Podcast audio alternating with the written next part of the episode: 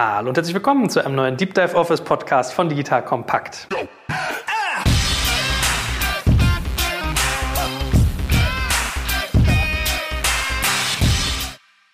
Mein Name ist Jörg Kaczmarek und wie man am Namen schon hört, heute ein komplett neues Format, nämlich das sich um die Gestaltung von Räumen und Büros dreht. So, wir haben es jetzt mal Deep Dive Office genannt, all dieweil wir ja mehr mit Geschäftsleuten zu tun haben, also Leute, die uns im Business-Kontext hören. Und es ist so, wir haben ja bei Digital Kompakt eine sehr, sehr, sehr aufwendige Bürorenovierung zu durchaus auch hohen Kosten mit hohem Anspruch durchgeführt, wurden dabei von einer ganz tollen Person begleitet. Eigentlich nicht nur einer, sondern mehrere, aber einer, die hier, glaube ich, Strippenzieherin war, die stellen wir jetzt gleich vor. Und wir haben so viel dabei gelernt, dass wir beschlossen haben, ein ganzes Format daraus zu machen. So, und ich würde sagen, Anne ergänzt mich aber auch gleich, jetzt habe ich schon mal den Namen hier gesneak preview, dass wir das aus Passion mehr machen. Ja? Also wir haben irgendwie in dem ganzen Prozess so viele neue Leute kennengelernt, so viele Partner, so viele Produkte, dass wir uns gedacht haben, das wäre eigentlich schade, das irgendwie im stillen Kämmerlein versauern zu lassen, sondern unser Gedanke ist ja, das alles rauszutragen und deswegen möchte ich hier, also meine Motivation, Anne sagt bestimmt gleich noch was zu sich, das gerne mit Leuten teilen. So, was nimmst du aus dieser Folge heute mit? Wir machen den Auftakt mit all unseren Learnings. Das heißt, wir haben zehn oder vielleicht sogar ein bisschen mehr, elf Learnings äh, zusammengetragen. Waren jetzt zehn oder zwölf? Du hast Äh, fünf, ne? Ich habe fünf, du hast fünf. Zusammen eventuell elf, falls du deinen sechsten noch bringen Okay. willst. Wir machen heute den Auftakt mit zehn Learnings, die wir bei der Büroeinrichtung äh, sozusagen vollzogen haben. Das heißt, man kann hier viel Lehrgeld sparen, wenn man selbst sich auch darüber Gedanken macht. Vielleicht muss man ja gar nicht ein komplett neues Büro einrichten, aber wenn man sich zum Beispiel Gedanken macht, wie man sein Bestehendes verbessert, um die Effizienz und die Zusammenarbeit in diesen Räumen zu verbessern. So, so viel mal als kleine Sneak Preview. Jetzt habe ich schon zweimal den Namen Anne fallen lassen. Äh, Der Nachname ist Krieger, so viel kann man noch sagen. Und sie hat eine sehr schöne Firma namens Oh Ja. Und das ist auch, was wir immer sagen, wenn wir hier in so reinmachen. Oh ja, sieht Oh das ja. toll aus. Liebe Anne, hallo und herzlich willkommen. Stell dich doch mal ganz kurz vor und schön, dass du da bist. Hallo Joel, schön, dass ich hier sein kann.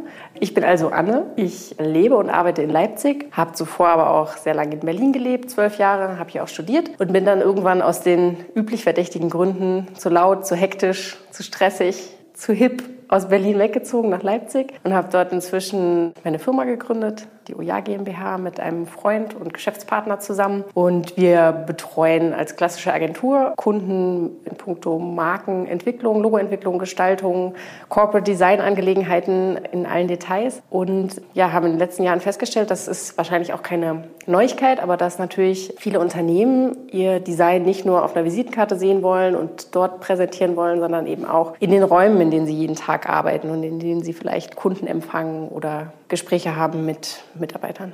Gut, also du, man könnte sagen, du machst eigentlich Kommunikationsdesign und du bist jetzt einfach konsequent und ziehst das durch bis hin zum erlebbaren, also räumlich erlebbaren Kommunikationsdesign. Und man kann ja sich auch mal den Spaß machen, auf Instagram zum Beispiel mal nach OER zu suchen. Da kriegt man dann ein paar schöne Fotos, was du so alles tust, weil es sieht schon schön aus, was du machst. Auch so das ganze Redesign von Digital Kompakt, also alles auf deinem Mist gewachsen. Also so haben wir uns ja auch kennengelernt, dass wir eigentlich erst klassische Corporate Design Themen behandelt haben und dann zeitgleich sozusagen bei euch der Wunsch aufkam, ihr wollt irgendwie auch tolle Räumlichkeiten haben und es eigentlich so nahtlos ineinander übergegangen ist, dass wir eben nicht nur geschaut haben, wie sieht das Logo aus, welche Farben hat das, sondern müssen dann eigentlich unsere Wände auch alle pink und blau und orange sein oder wie sieht das dann dort aus? Jetzt kommt ein kleiner Werbespot.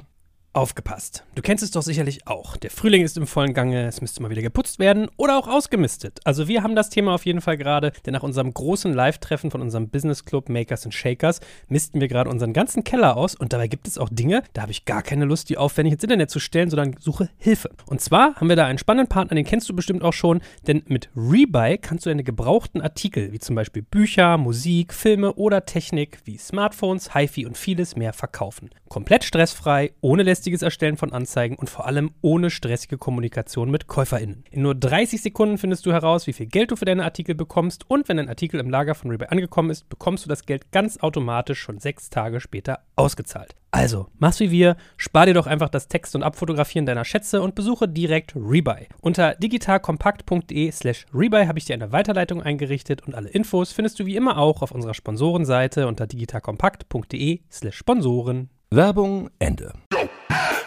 Genau, also man könnte sagen, du bist Überzeugungstäterin. Ich musste dich nicht lange bitten, als ich meinte, äh, wollen wir das nicht äh, auch auf den Raum äh, sozusagen übertragen. Und ja, um mal so von unseren Projekten und dann überleitend zu unseren zehn Learnings zu kommen. Also wir haben angefangen, Büros gesucht, wo ich schon meinen eigenen Podcast so aufgemacht habe, wie, wie anstrengend das ist, eine Immobilie zu finden in Berlin zum Beispiel, und welche Tipps und Tricks da so helfen können. Habe ich mit unserer Joel Fix-Reihe gemacht.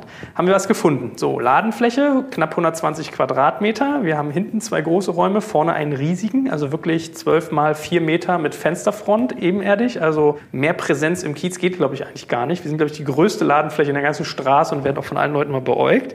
Das war sozusagen unser Ausgangspunkt. Und bei dir, sag mal in Leipzig, wie, was sind deine Räume, damit die Leute ein Gefühl kriegen? Das ist eigentlich ganz witzig. Das sind nämlich auch 120 Quadratmeter, auch ebenerdig, auch ganz viel Schaufensterfläche. Das war auch mein großer Wunsch. Also eigentlich immer so ein bisschen so ein kleiner Mädchentraum, dass man irgendwann mal so ein kleines Designbüro in einem Ladengeschäft hat und dass alle, die vorbeilaufen, reingucken können, was man da so Tolles macht und dass man vielleicht auch was ins Schaufenster hängen kann, das vielleicht bei euch auch nochmal irgendwann Thema sein wird.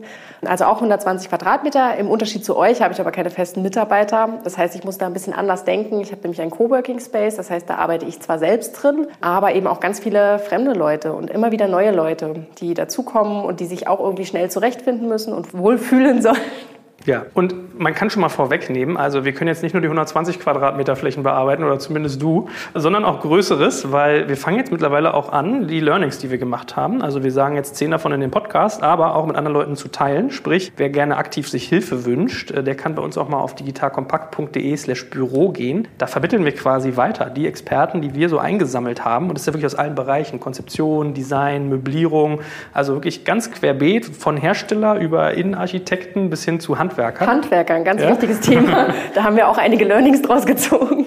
Ja, da werden, glaube ich, gleich einige spaßige Punkte aufkommen bei unseren Learnings. Also wer sich da wünscht, Hilfe wünscht, Unterstützung wünscht, der wird dort fündig. Wir haben jetzt irgendwie schon die ersten auch reingekommen, von irgendwie 200 Quadratmeter bis zweieinhalbtausend war jetzt auch schon einiges dabei. So, und damit mal straight reinkommen. Also mein erstes Learning war, und da sind wir genau bei Handwerkern, dass man Angebote mit Handwerkern und Dienstleistern immer ganz präzise und wirklich schriftlich fixieren soll. Klingt total banal, aber unsere nervigste Geschichte war, wir haben bei uns in der Hauptfläche vorne eine Kellerklappe. Also eigentlich war es ein Kellerabgang Aufgang. Da war so ein Gerüst aufgebaut, also quasi Planken, an denen man sich festhalten konnte. Ein, wie sagt man dazu, so ein Handlauf. Ein Geländer. Und das haben wir weggenommen, hatten dann ein Loch im Boden und wollten eine Platte drauf machen. So, und dann haben wir gesagt, naja, wir hätten gerne eine hydraulische Klappe. Man drückt irgendwie drauf, das Ding kommt hochgefahren oder man kann es hochheben und es wird quasi hydraulisch unterstützt, einem nach oben gebracht. Und so sollte das funktionieren. Alles klar. Und man kann die Fläche auch benutzen, um drüber zu laufen. Genau, so der Gedanke. Weil wir mussten ja dann auch bedenken, wir haben ja Fliesen, also unser Boden ist sehr, sehr schwierig. Wir mussten den um 5 cm anheben wir haben irgendwie fünfeinhalb Tonnen Ausgleichsmasse reingegossen. Das heißt, diese Holzplatte muss auch mit Fliesen beklebt werden. So richtig schöne einmal einen Meter Betonfliesen, die wir hier haben. Also muss die auch ein bisschen was aushalten können. So.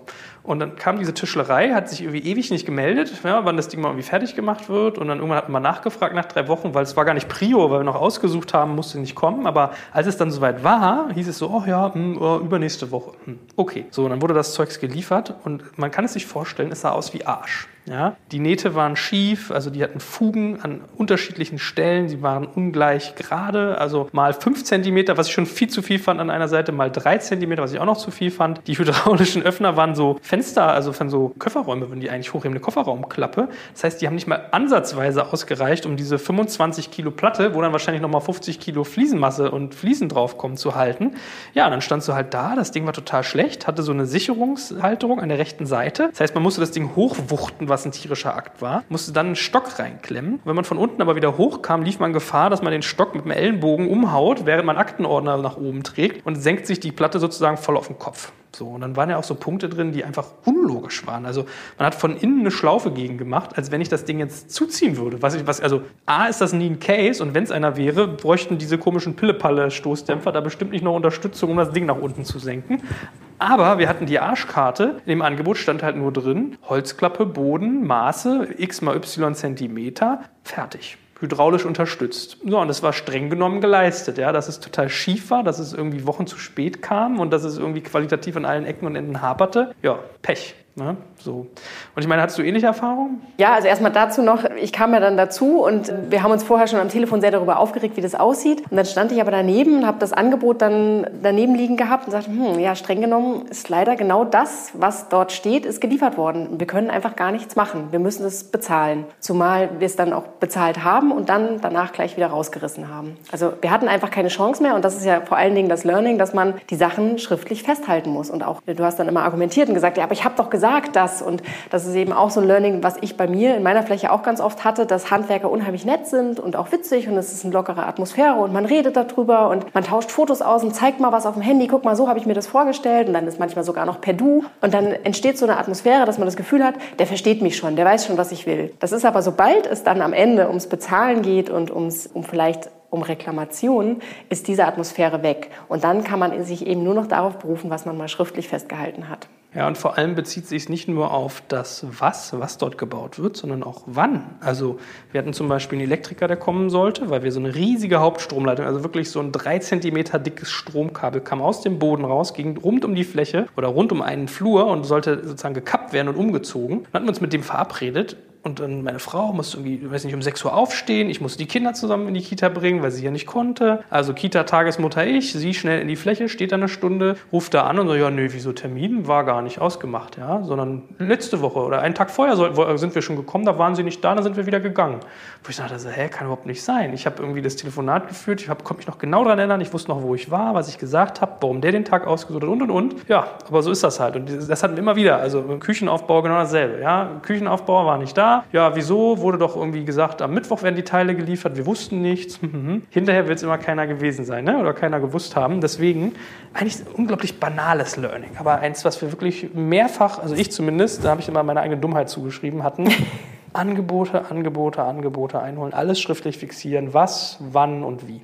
Weil das ist wirklich frustend, wenn man mit Leuten dann diskutiert und die so sagen, nö, es ist doch genau geliefert, wie da drin steht. Und es stimmt auf Papier sogar. Ich meine, man kann dann argumentieren, wir haben es ja dann teilweise versucht zu retten, dass wir gesagt haben, ey Leute, das ist hier irgendwie gefährdend. Also da kommt jemand mit Aktenordnern runter und wird erschlagen. Der kriegt erst 25 Kilo auf den Kopf und dann fällt er rückwärts die Treppe runter.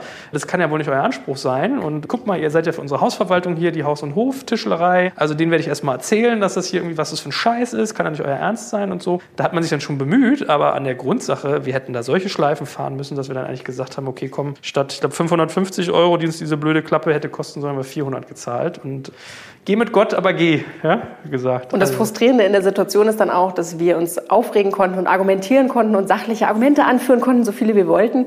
Die waren ganz entspannt und die wussten auch, warum sie entspannt waren, weil sie hatten Recht. Also es war einfach, das Recht war auf ihrer Seite und äh, da konnten wir toben und argumentieren, so viel wir wollten. Die waren sogar lustigerweise nicht mehr entspannt, wir haben eigentlich alles per E-Mail nur gemacht, die waren irgendwie barsch. So, ne? also ja, die waren also recht, recht, kurz angebunden ja. und die haben sich aber auch nicht groß aufgeregt eigentlich. Ja. Also das war mein erstes Learning. Machen wir mit dir weiter. Was sind so deine Learnings? Also ich hatte auch eine ganze Menge Learnings, auch wenn ich diesen ganzen Prozess ja schon ein bisschen öfter mal an verschiedenen Beispielen mitgemacht und mitgestaltet habe. Mein erstes ganz wichtiges Learning war, dass es unglaublich hilft, beiden Seiten, sowohl der, der berät, also meine Position, als auch der, der die Fläche selbst gestalten will, dass es unglaublich hilft, am Anfang ein klares Farb- und Materialkonzept zu erstellen. Wir haben das in Form von einem eigentlich ganz alte Methode, ein Moodboard gemacht, in dem wir auch viel darüber diskutiert haben, aber wir haben ganz zu Anfang einfach Materialien, Farben, Formen und auch über die Anordnung, wie dieses Moodboard gestaltet ist, Regeln festgelegt. Also einfach uns selbst so ein bisschen gesagt, so soll das werden, so soll die Stimmung sein, so soll die Atmosphäre sein, so soll die Farben und die Materialien sein.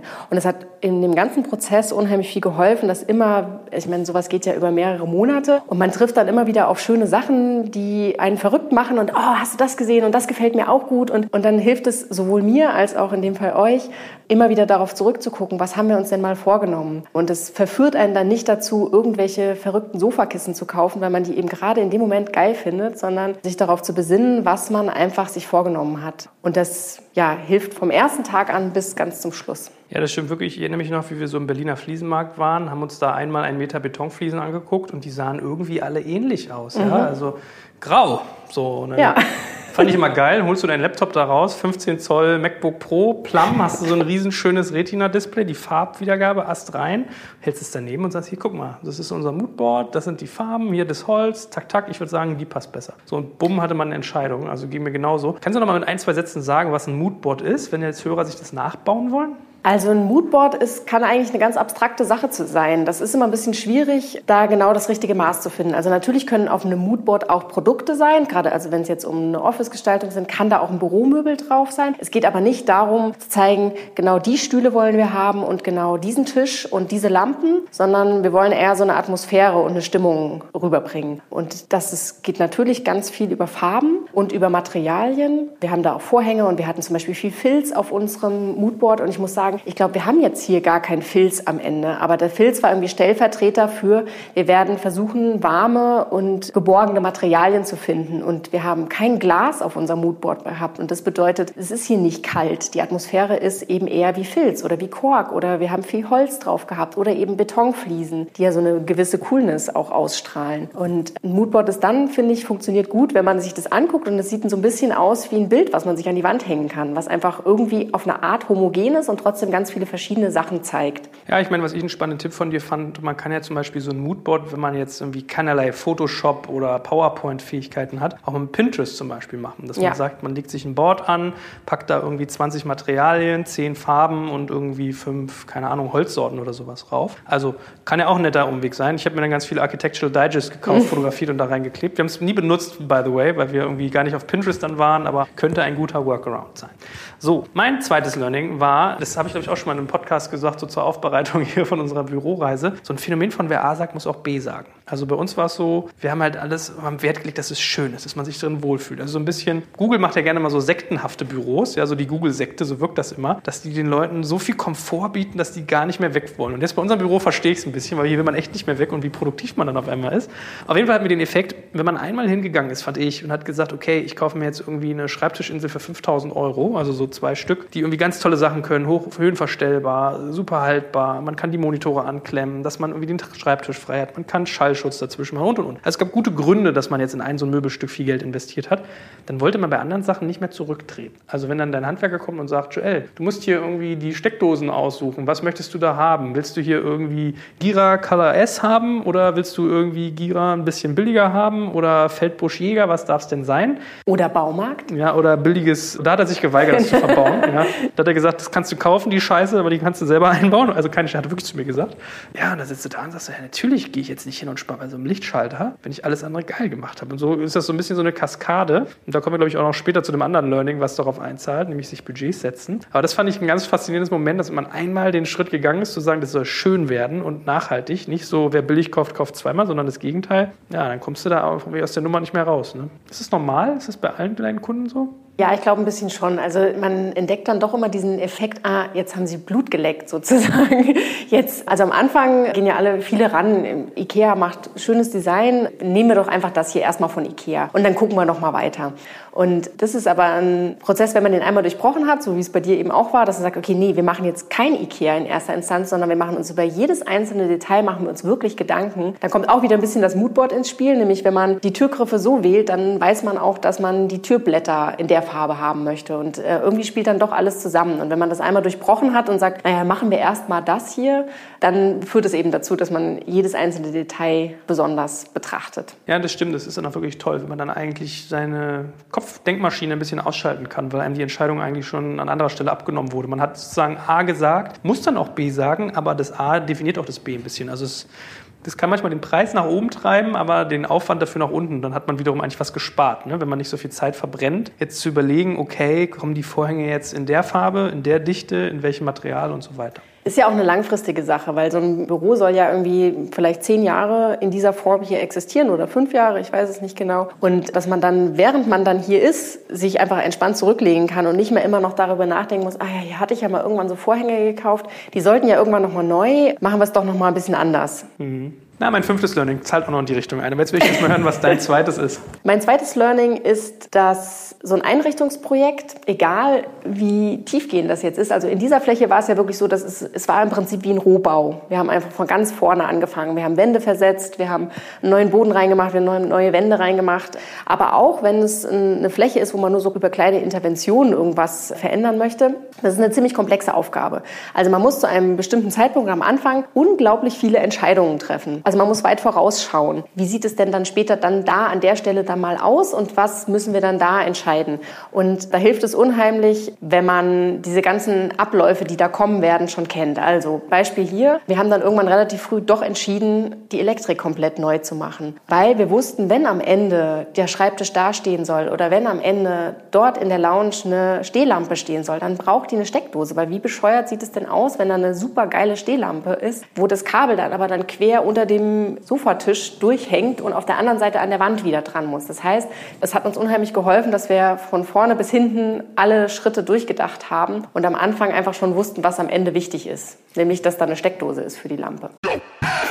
Jetzt kommt ein kleiner Werbespot. Aufgepasst! Wenn man so darüber nachdenkt, hängt die Leistung eines Unternehmens oft von der Qualität der sogenannten Digital Experience ab, die man Kundinnen und Mitarbeitenden bietet. Wenn deine Apps, Websites oder andere Benutzererfahrungen zu verwirrend sind, werden deine Kundinnen nicht lange bleiben und wahrscheinlich nichts von dir oder sogar von deinen Mitbewerbern kaufen. Und genauso ist das auch bei deinen Mitarbeitenden. Wenn sie zu frustriert oder überfordert von der Software sind, die sie nutzen sollen, leidet die Produktivität natürlich stark darunter. Und unser Partner Pendo ändert das. Mit Pendo bekommst du die All-in-One-Plattform für die Digital Experience damit du deine NutzerInnen besser verstehen kannst und erkennst, wo es Schwierigkeiten gibt. Pendo kombiniert nämlich Produktanalysen, In-App-Anleitungen, Benutzerfeedback und Session-Replays, damit du die Softwareerlebnisse für alle KundInnen und Mitarbeitenden verbessern kannst. Über 10.000 Unternehmen nutzen Pendo jeden Tag, darunter einige der innovativsten Organisationen der Welt. Und wenn du also auch Pendo nutzen willst, schau doch einfach mal unter digitalkompakt.de slash Pendo, schreibt sich P-E-N-D-O, vorbei. Dort kannst du das Ganze einfach mal kostenfrei testen und wie immer findest du alle Infos auch auf unserer Sponsorenseite unter digitalkompakt.de/slash Sponsoren. Werbung Ende. Und ich glaube, dabei braucht man auch noch ein Stück weit Hilfe, weil ich finde, es ist ja so, in unserer Fläche war, wir haben uns die angeguckt, der Boden war irgendwie ungeil, das war so ein Estrichboden, aber nicht, nicht schön. Es gibt ja richtig schöne Estrichböden, wenn die so ja. geschliffen sind und so. Und dann haben wir diese Tischlerei, die gleiche Pennerverein, die uns hier die Bodenplatte fabriziert haben, kommen lassen. Und die meinten so, ja, das kostet 7000 Euro, die ganze Fläche hier auf, sagen wir mal, Linoleum oder eine Vinyl, also Plastik, Kunststoffboden, der aussieht wie Holz, oder so einen schönen Dielenboden zu bauen. So, okay, dann gehst du da rein in deinen ganzen Prozess mit 7000 Euro, merkst im Verlauf irgendwie, nee, hier stimmt was nicht, hast dir nochmal ein zweites und ein drittes Angebot eingeholt. Also ist vielleicht auch mal ein relevantes Learning in diesem Planungsprozess, ruhig mehrere Blicke sich einzuholen. Das finde ich sehr, sehr wichtig, weil der zweite, der kam, das war ein Parkettunternehmen, ein relativ bekanntes aus Berlin. Die haben vermessen, haben mir dann ein Angebot geschrieben und gesagt, tut mir leid, wir können mit dem Boden nichts machen. So, also wenn sie den Boden glatt kriegen, dann können wir ihnen da Parkett verlegen, vorher brauchen wir nicht reden. War ich schon ein bisschen baff, also dachte ich, völlig auch verrückt, ja, so. Und dann haben wir einen drittes Angebot eingeholt und das war dann unser finaler Bauleiter, Schrägstrich Handwerker, der Ömer, den wir auch mal hier im Podcast zu Wort kommen lassen. Und dann stellte sich, lange Rede, kurzer Sinn, mit viel Planung raus. Und selbst Ömer ja, der Jahrzehnte von Erfahrung hat und was, was er sich für Profis reingeholt hat. Ne? Der hat ja hier irgendwie Demisol, Haufe und noch irgendeinen dritten, also wirklich so die Besten, was Boden angeht, da gehabt und alle haben sich vertan. Also alle. Der Boden hat am Ende, glaube ich, 22.000 Euro gekostet oder sowas und wir haben irgendwie noch zweimal Säcke nachbestellen müssen, weil drei Tonnen nicht gereicht haben, dreieinhalb auch nicht und am Ende wurden es fünfeinhalb. Long story short, also wir haben uns, glaube ich, über viele Sachen Gedanken gemacht und man kann den Prozess manchmal auch gar nicht in seiner vollen Komplexität sehen oder so ein Profi sagt dir dann, Joel, aktuell, das wird zwei Wochen dauern. Dann sagst du, hä, was, wieso dauert jetzt so eine blöde Wand hier zu streichen und zu verputzen? Zwei Wochen. Ja, ganz einfach wegen Trocknungszeiten. Ich muss es verputzen, dann muss es, wird es geschliffen, dann muss es irgendwie trocknen, dann wird es nochmal geschliffen, dann muss es wieder trocknen, dann wird es gestrichen, dann wird es nochmal gestrichen. Das dauert zwei Wochen so, oder eine Woche. Und ich so, Wahnsinn. Und das sind halt die Dinge, wo man nicht dran denkt. Ne? Und das ist sozusagen so einer der Momente, wo ich, da hast du echt recht. Punkt. Was hast du noch zu ergänzen zu meinem Monolog? Du grinst mich an. ich finde es so schwierig manchmal. Ich glaube, ich brauche ab und zu mal eine ganz kurze Pause, weil immer, wenn ich rede, guckst du auf deinen Laptop und ich denke mal, jetzt denkt er sich, oh, was redet sie denn da, was redet sie denn da? Kann ich irgendwo vorspulen?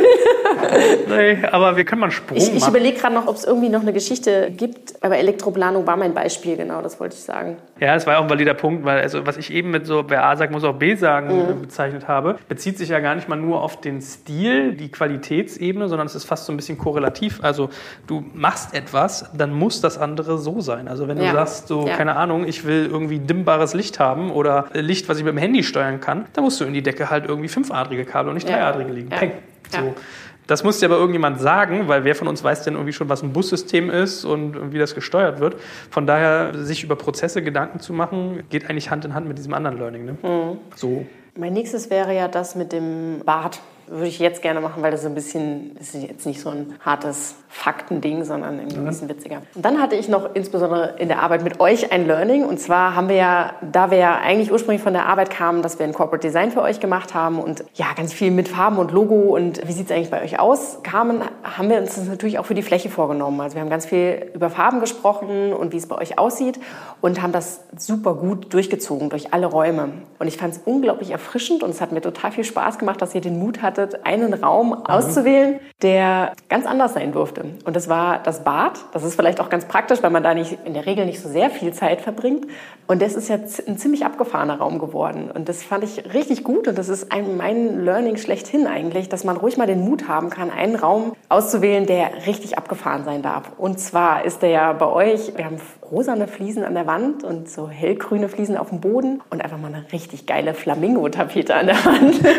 Und der ist wirklich witzig, der Raum, wenn man reinkommt. Natürlich ist der auch in sich total, passen da alle Sachen gut zueinander, aber es ist eben überhaupt nicht Corporate Design konform. Mhm. Und das hat mir sehr viel Spaß gemacht. Ja, ich erinnere mich noch, ich bin am Anfang unserer Bürorenovierung dahergekommen, habe gesagt, Leute, ich habe Bock, wir müssen an irgendeiner Stelle mit den Farben so altrosa und lindgrün arbeiten. Ich habe das so in AD, Architectural Digest, dauernd gesehen und es sieht total geil aus. Und irgendwie kam mir so als Gedanke so, also, hä, was ist mit dir altrosa? Und dann waren wir so in dem Fliesenmarkt und haben diese Fliesen ausgesucht mit dir zusammen und es passte irgendwie. Ja, das war, ich glaube, das war bei, mal hier wieder unverhohlene Werbung bei Atala in dem Fall. Atala. Haben wir da sozusagen diese Fliesen ausgesucht und dann, man hat schon Muffe, ne? Da geht schon die, der Arsch auf Grundeis manchmal. So, wie sieht das wirklich aus? Und dann gab es so diesen Moment, mein Vater war im Büro, der ist ja auch handwerklich begabt und und schaute sich das dann so an, ging so ins Bad, kam zurück. Ich war nicht da, ich habe es nur erzählt, er hat mir hinterher erzählt zu unserem Handwerker, meinte, ey, Ömer, was denn das hier? Pinke Fliesen? Und Ömer, Nein, Jörg, das ist nicht pink, das ist altrosa.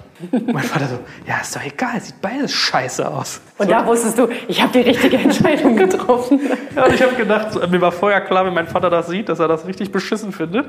Aber ist ja nicht so, dass man da nicht auch Sorge hat oder sich denkt, wow, ist das ein bisschen zu mutig. Wenn man dann die lindgrünen Bodenfliesen dazu gesehen hat, wenn dann irgendwie die Fugen gefärbt werden, also die Wände weiß und der Boden so Diamant oder äh, brillante Silber, dann sah das doch immer richtig geil aus. Und ich, mich würde sehr wundern, wenn mein Vater jetzt immer noch sagt, sieht beschissen aus, ja. Aber mal so als kleine Anekdotenwelt, also ja, man kann mal was ausprobieren und es hat aber auch so ein bisschen so wir haben uns da ja auch sehr viel Mühe gegeben. Also wir haben wirklich viele Fliesenkombinationen nebeneinander gelegt, Tapeten drunter gelegt, die Wandfarbe dazu gelegt, noch ein Stückchen Holz, was wir an anderer Stelle verwendet haben, dazu gelegt, haben das fotografiert, haben es mit nach Hause genommen, haben es im Team immer wieder angeschaut. Und das waren ja auch keine leichtfertigen Entscheidungen, wo wir einfach gesagt haben, okay, jetzt drehen wir halt mal ein bisschen durch. Und insofern hatte das schon alles auch Verstand aber es ist, ist am Ende wirklich was Witziges bei rausgekommen. Ja, ich meine, da kann ich jetzt zu meinem Learning Nummer drei mal überleiten. Früher Profis mit reinholen. Also Ömer war ein Beispiel, du bist so ein Beispiel. Ömer kam irgendwann auch mal zu mir und meinte, ey, ich bin so glücklich, dass Anne da ist. Wenn die nicht da wäre, das Ding wäre hier dreimal so teuer geworden. Ich sage, echt, wieso? Ja, weil die einfach Entscheidungswege verkürzt. Ich muss da nicht so viel diskutieren, da sind Entscheidungen schon getroffen. Und in so einem Fliesenmarkt merke ich das halt auch. Ne? Dieser ganze Prozess mit, ja, man nimmt mal Fliesen, hält die aneinander, packt sein Moodboard daneben, hat irgendwie noch ein Holz, was man daran hält. So, das wie soll ich sagen, du hast es eigentlich sehr richtig gesagt, man hat viele Entscheidungen zu treffen und manchmal braucht man einfach Input. Also ich habe das ja irgendwann auch so gemacht, dann habe ich mir die Optionen aufsagen lassen, dann habe ich gesagt, was würdest du machen? So, dann irgendwann weißt du ja auch, welcher von deinen Profis, die dich unterstützen, ist mehr so das unten rechts Modell, also guckt mhm. eher auf teuer und gut und wer sagt eher, oh, hm, mein Vater war zum Beispiel eher der Kandidat mit, nee, lieber mal ein bisschen günstiger und so, so kriegst du ja dann Input. Ja, also. ja, ich fand auch meine Position ganz oft, hast du gesagt, ich bin der Spielverderber. Echt? Ja, erinnerst du dich nicht, weil ich äh, auch, glaube ich, auch einige Flausen ausgetrieben habe, weil ich immer so ein bisschen dann doch Corporate Design getrieben war und gesagt habe, nee, aber das passt nicht dazu oder jetzt nicht durchdrehen, sondern lass uns mal das machen, was wir uns vorgenommen haben. Und das war, glaube ich, auch ein, ein großer, glaube ich, das, was immer auch meint, dass es ganz gut ist, wenn einer Entscheidungen trifft. Also wenn, wenn man sich wirklich nicht leiten lässt davon, was einem jetzt gerade in dem Moment gut gefällt, sondern wenn einer so ein bisschen den Hut auf hat und sagt, nee, das ist die richtige Entscheidung und das machen wir jetzt. Ja, in der Tat. Und ich sage ja, also bei unserem Boden war es so, hätte ich ihn früher gehabt, hätte ich mit unserer Hausverwaltung einen besseren Deal irgendwie aushandeln können, weil ich dann gewusst hätte, wie teuer das wäre. Hätte ich irgendwie ihn gehabt, was die Elektrik angeht, hätte ich gewusst, okay, die Sachen brauchen wir jetzt nicht machen, worauf sollten wir achten stattdessen.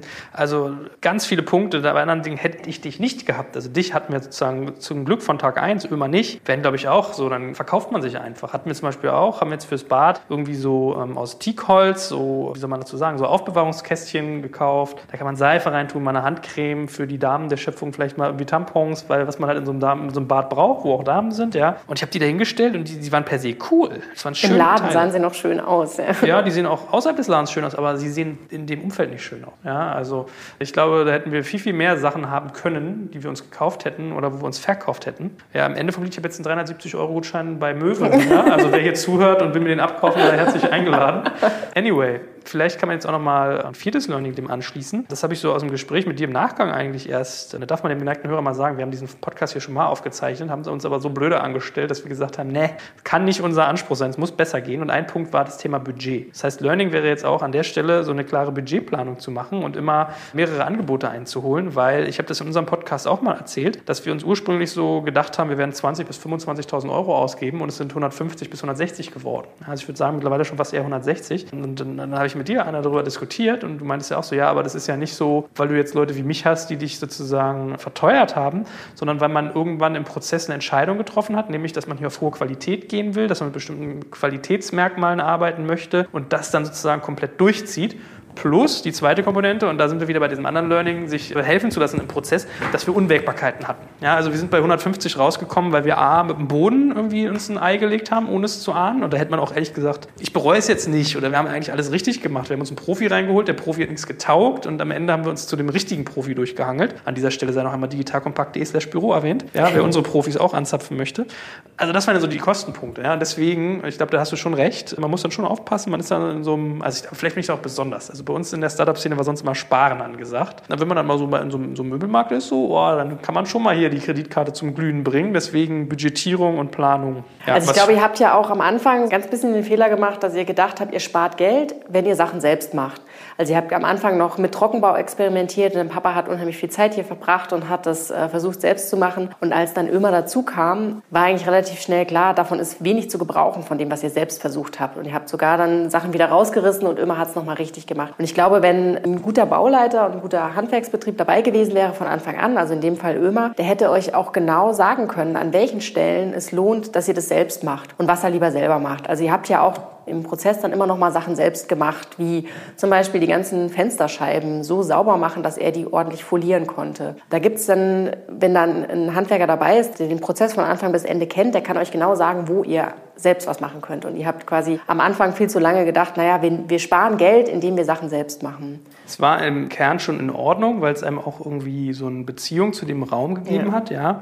Und Wände einreißen oder irgendwie Mauern wegreißen oder wir haben ja eine Wand freigelegt, war alles in Ordnung, das selber zu machen. Aber ich gebe dir recht. Bis du dir in den Finger geschnitten hattest ja. und gemerkt hast, das hat weh getan. Muss ich mal ein Foto posten hier von meinem aufgeschlitzten Finger mit der Flex. In der Tat, ich habe eine gemeine Narbe zurückbehalten. Die erinnert mich aber an diesen schönen Prozess äh, dieses kreativen Gestaltens.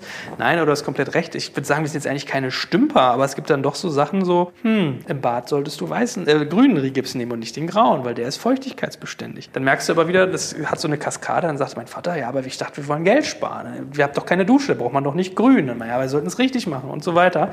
Oder dass blauer zum Beispiel schalldämmend ist für unser Studio. So, das sind so in der Tat, hast du recht, hätte man sich sparen können. Und es hat ja auch eine ganze Menge Zeit gekostet. In den meisten Fällen ist es ja auch so, dass man sowas renoviert, während man schon Miete zahlt. Oder man hat die Fläche schon länger, will nur ein bisschen was erneuern, muss aber in der Zeit seine Mitarbeiter woanders unterbringen. Also Zeit ist da auf jeden Fall auch Geld. Und da hilft auf jeden Fall jemand, der den Prozess von Anfang bis Ende kennt. Vielleicht ist auch so ein bisschen Murphy's Law, also mein elf, sozusagen das elfte Learning, also in der Sekunde mein, was hat jetzt viertes, glaube ich, aber eins, was mir jetzt gerade spontan noch kommt, während wir das hier aufzeichnen. Murphys Gesetz besagt ja immer, was schiefgehen kann, geht schief. Ja? Es gibt bei Projektarbeit immer was schief, bei Bauarbeiten genauso. Also darauf sollte man sich einstellen. Und es war per se ja gar nicht schlecht zu sagen, wir fangen selber an mit der Fläche und legen los. Es konnte ja keiner ahnen, dass der Boden zum Beispiel so schief ist und dich das alles nach hinten raus umschmeißt und so weiter und so fort. Also darauf sollte man sich, glaube ich, einstellen. Ich habe auch noch keine Baustelle erlebt, wo man sagt, alles perfekt, nichts gewesen, gar nee. nichts. Bei uns kam der Putz von den Wänden auf einmal, weil die Vormieter irgendwie kein Fließ eingearbeitet haben.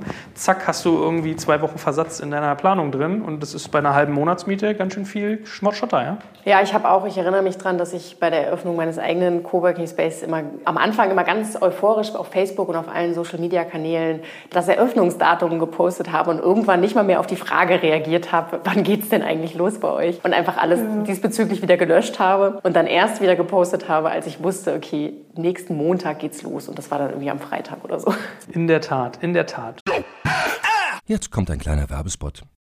Aufgepasst! Bist du auf der Suche nach einem Profi, der für dich komplexe Geodaten sinnvoll integriert und sie auf interaktiven Karten visualisiert? Dann möchte ich dir unseren Partner Newcubator vorstellen. Das Ziel vom Newcubator-Team ist es, dich bei der Prozessdigitalisierung zu unterstützen und aus den ganzen täglich anfallenden Geodaten einen echten, nutzerfreundlichen Mehrwert zu schaffen. Dabei geht Newcubator ganz besonders auf deine Anforderungen ein, um die Software zu bauen, die deine USPs digital widerspiegelt und den NutzerInnen der Software den größtmöglichen Nutzen liefert. Und um das für möglichst viele Betriebssysteme, Geräte und Anwendungsfälle umzusetzen, setzt das Newcubator-Team auf etablierte Webtechnologien, mit denen sie schnelle und effiziente Anwendungen für Desktop und mobile Geräte entwickeln. Geodatenvisualisierung ist für Unternehmen in vielen verschiedenen Branchen relevant, zum Beispiel auch in den Bereichen Tourismus, Logistik und im Außendienst. So wurde zum Beispiel bereits ein digitales Smart Farming Tool für die Agrarwirtschaft gebaut, mit dem Satellitenbilder, Wetterdaten und Standortdaten interaktiv verarbeitet werden. Newcubator baut dabei nicht nur Kartenlösungen, sondern entwickelt für dich maßgeschneiderte Webanwendungen und Apps.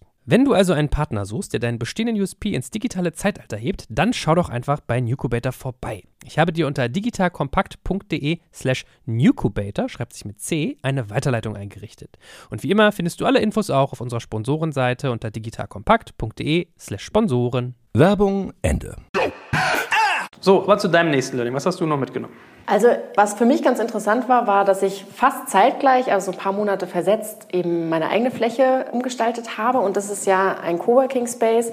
Das heißt, da arbeiten Leute ganz anders miteinander zusammen. Und wir haben ja, während wir dann diese Fläche hier gestaltet haben, die ja von festen Mitarbeitern besucht wird, immer auch diese Unterschiede gesehen. Wie muss ein Büro funktionieren, wenn da Leute hinkommen, die vielleicht mal einen Tag arbeiten oder mal zwei Wochen oder für drei Monate. Und ihr habt parallel auch in einem Coworking Space in Berlin gearbeitet in einem ganz großen und habe ja auch selbst da Erfahrungen gesammelt, dass irgendwie etwas nicht so passiert, wie ihr euch das gewünscht habt, nämlich irgendwie diese Kommunikation, die ja die Coworking Space alle so hoch anpreisen, überhaupt gar nicht stattgefunden hat. Und ich habe mir sehr viel Gedanken dazu gemacht, warum das so ist. Und jetzt mal als gewagte These, ich glaube, dass eine gewisse Abschottung bei einzelnen Arbeitsplätzen Kommunikation fördert auch. Also bei euch im Extremfall, ihr sitzt in einem riesigen Coworking Space und seid ein kleines Team und ihr habt aber nur so kleine Tische mit 1,20 mal 1,20 und ihr versucht die ganze Zeit eigentlich euch jeder für sich zu konzentrieren und drumherum ist es aber irgendwie laut und es, es, es fällt euch schwer, euch zu konzentrieren. Dann ist es, finde ich, klar, dass wenn man dann in die Küche geht und eigentlich schon so genervt ist davon, dass man seine Arbeit nicht konzentriert geschafft hat, dann geht man in diese Küche und dann stehen da Leute und dann soll man sich mit denen auch noch unterhalten und Kommunikation betreiben. Irgendwie hat man dann schon keinen Bock mehr und möchte eigentlich endlich mal seine Ruhe haben. Und ich glaube, das ist genau das, was in großen Flächen, in großen Coworking Spaces passiert. Das habe ich bei mir anders gemacht, indem ich im Prinzip meine Arbeitsplätze in so kleine Kojen gebaut habe, wo man sich wirklich so richtig zurückziehen kann und auch weiß, links und rechts guckt keiner auf meinen Bildschirm, man ist so ein bisschen für sich.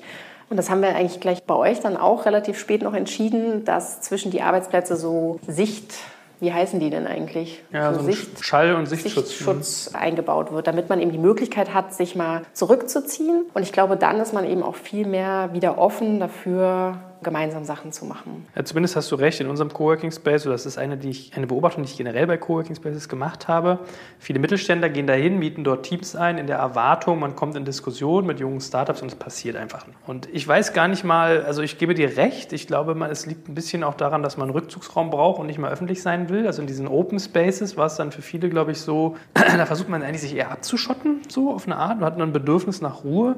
Aber es ist auch irgendwie, also ich habe die finale Antwort noch nicht darauf gefunden, muss man ehrlicherweise sagen. Weil da, wo wir waren, haben die sogar Frühstücke sagen, veranstaltet, jeden Donnerstag kostenlos. Doch dass anstatt die Leute sich, wie man das in der Savanne macht, am Wasserloch zusammentrafen mhm. und unterhielten, lief es dann eher so, habt ihr uns die Teller vollgeladen, noch sogar einen Kühlschrank gestellt, dass sie sogar das Mittagessen gleich auch noch kostenlos hatten. Aber schnell wieder geflüchtet in ihren genau. eigenen Fläche. Ja. Vielleicht ist es aber auch belegt deiner These, ja, dass die sich schnell wieder in ihr Loch begeben haben, weil sie bei sich am Schreibtisch auch keine Ruhe haben. So. Ich meine, wir haben uns ja auch Flächen angeguckt, wo ganz klar der Trend ist, und das ist ja auch ein Trend, dass es keine festen Arbeitsplätze mehr gibt, dass man nicht jeden Tag in seinem gleichen, an dem gleichen Schreibtisch sitzt, mit den gleichen Tischnachbarn rechts und links und dem gleichen Saft schmort wie jeden Tag, sondern das machen ja ganz viele, dass man im Prinzip in der eigenen Agentur so wie in einem Coworking Space jeden Tag sich einen neuen Arbeitsplatz sucht. Ich finde, das ist auch, ist auch ein, ein logischer und vernünftiger Trend und man kommt da sicherlich auch mehr in Kommunikation mit anderen Mitarbeitern oder neuen Menschen.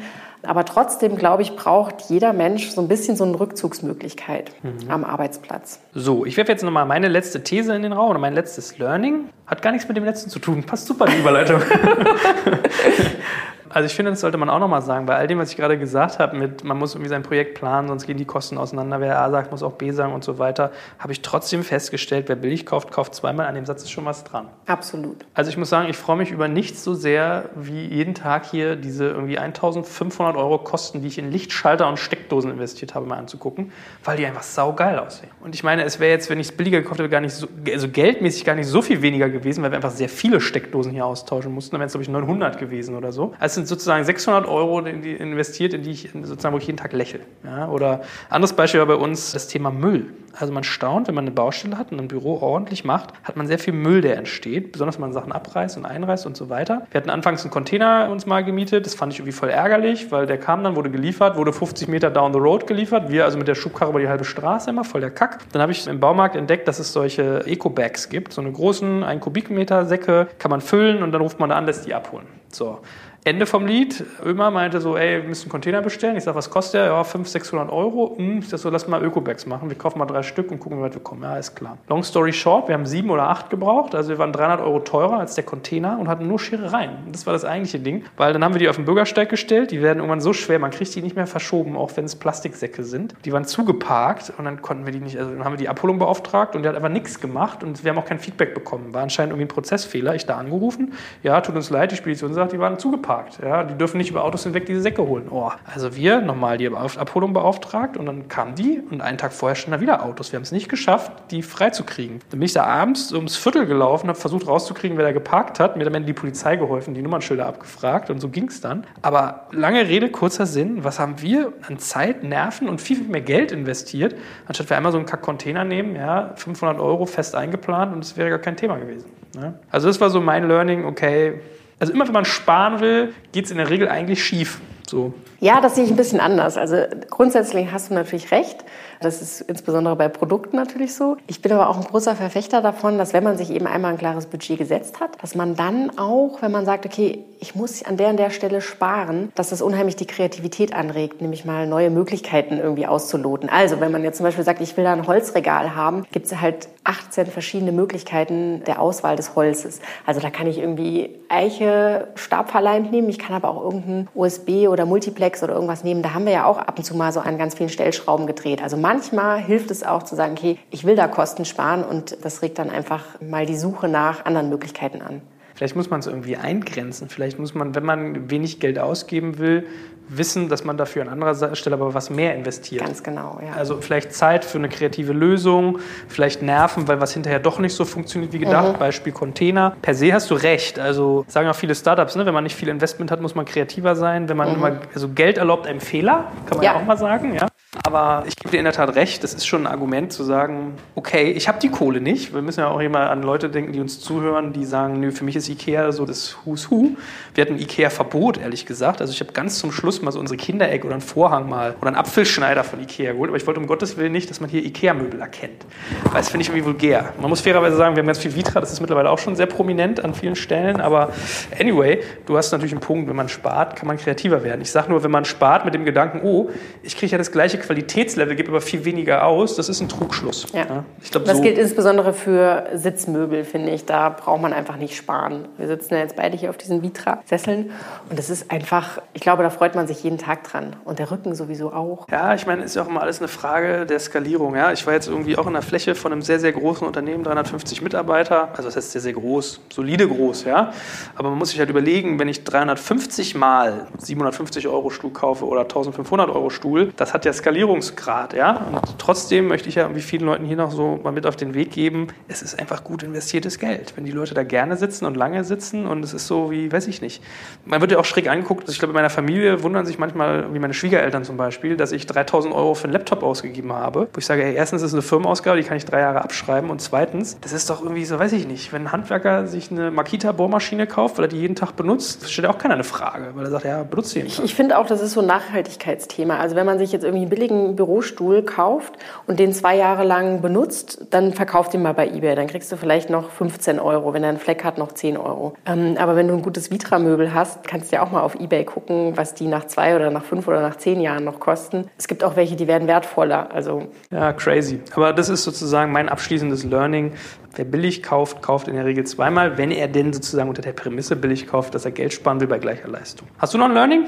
sind wir sozusagen durch. Also ich glaube, wir waren jetzt bei elf. Also es kommen immer so Nebenlearnings. Ja? Also ich fand zum Beispiel vielleicht noch ein zwölftes oder elfeinhalbtes so dieses, also was ich ein bisschen erschreckend fand, dass so diese deutschen Handwerkertugenden auch gar nicht mehr so gelten. Also man mag jetzt sagen, das ist vielleicht ein bisschen racist oder oberflächlich oder diskriminierend. Das können ja auch irgendwie andere Handwerker sein. Aber ich habe immer gedacht, wenn ich so einen deutschen Handwerker kommen lasse, das ist so Qualität und hier so, wir sind irgendwie Ingenieure und hm. Und das fand ich manchmal ein bisschen erschreckend. Also die, die Handwerkerlage insgesamt, nehmen wir mal das Deutsche jetzt irgendwie raus, die kommen teilweise zu spät sie kommen gar nicht, man kriegt sie gar nicht erst. Also, also das ist auch immer wieder ein Ding, was ich in meinen Projekten lerne, dass das so unglaublich wichtig ist. Und das ist natürlich auch, das hängt mit dem Bauboom, mit allem zusammen. Die haben einfach unglaublich viel zu tun und die können sich das auch aussuchen. Und man kann sich total glücklich schätzen, wenn man jemanden hat, der das zuverlässig macht für einen. Und da muss man sich auch sehr früh drum kümmern, dass man die richtigen Leute kriegt. Ja, ein passender Zeitpunkt, um nochmal völlig unverschämt auf meine Seite digitalkompakt.de slash Büro hinzuweisen, wo wir quasi Spaß beiseite euch gerne helfen, wenn ihr Sachen auch habt, bei Bürosachen, bei Einrichtungssachen, bei Designsachen. Schreibt uns da, schreibt uns, was ihr braucht, dann vermitteln wir euch Leute. Geht jetzt weniger darum, sich daran zu bereichern, sondern weil wir einfach auch Passion haben und jetzt ein Netzwerk aufgebaut haben, von dem ich glaube, dass da schon schlagkräftige Leute bei sind. Wir haben in der Folge gar nicht mehr raushängen lassen, wer das alles so ist. Also ich glaube, das wird man jetzt über die Folgen hinweg noch viel, viel mehr merken. Wir haben für Lampenleute gefunden, für Tische, wir haben Handwerker, wir haben Innenarchitekten, Möblierung, Möbelshops, also eigentlich fast alles. Ne? Es gibt doch auch so ein Sprichwort, dass das erste Haus soll man irgendwie für seinen Feind, das zweite für seinen Freund, das dritte erst für sich selbst bauen. Also wir würden jetzt quasi unsere Expertise zur Verfügung stellen und alles, was wir gelernt haben, das nächste Mal noch besser machen. Ein besseres Schlusswort hätte ich nicht sagen können. Also in diesem Sinne, eine Webseite, die ihr schon oft genug gehört habt, habt ihr als Anlaufpunkt. Ansonsten diesen Podcast. Würde mich freuen, wenn ihr öfter einschaltet regelmäßig mit der guten Anne Krieger begeben wir uns in den Kampf ja, um, um Schönheit im Raum. Und da freue ich mich schon drauf. Wird noch poetisch hier auf den letzten Meter, wa? Schönheit im Raum. Ja. Lassen wir mal so nachklingen. Genau. In diesem Sinne, ich glaube, es war hoffentlich für dich als Hörer auch eine gut investierte Dreiviertelstunde. Ich danke dir ganz herzlich, liebe Anne, und freue mich schon auf unsere nächsten Sessions. Ich mich auch.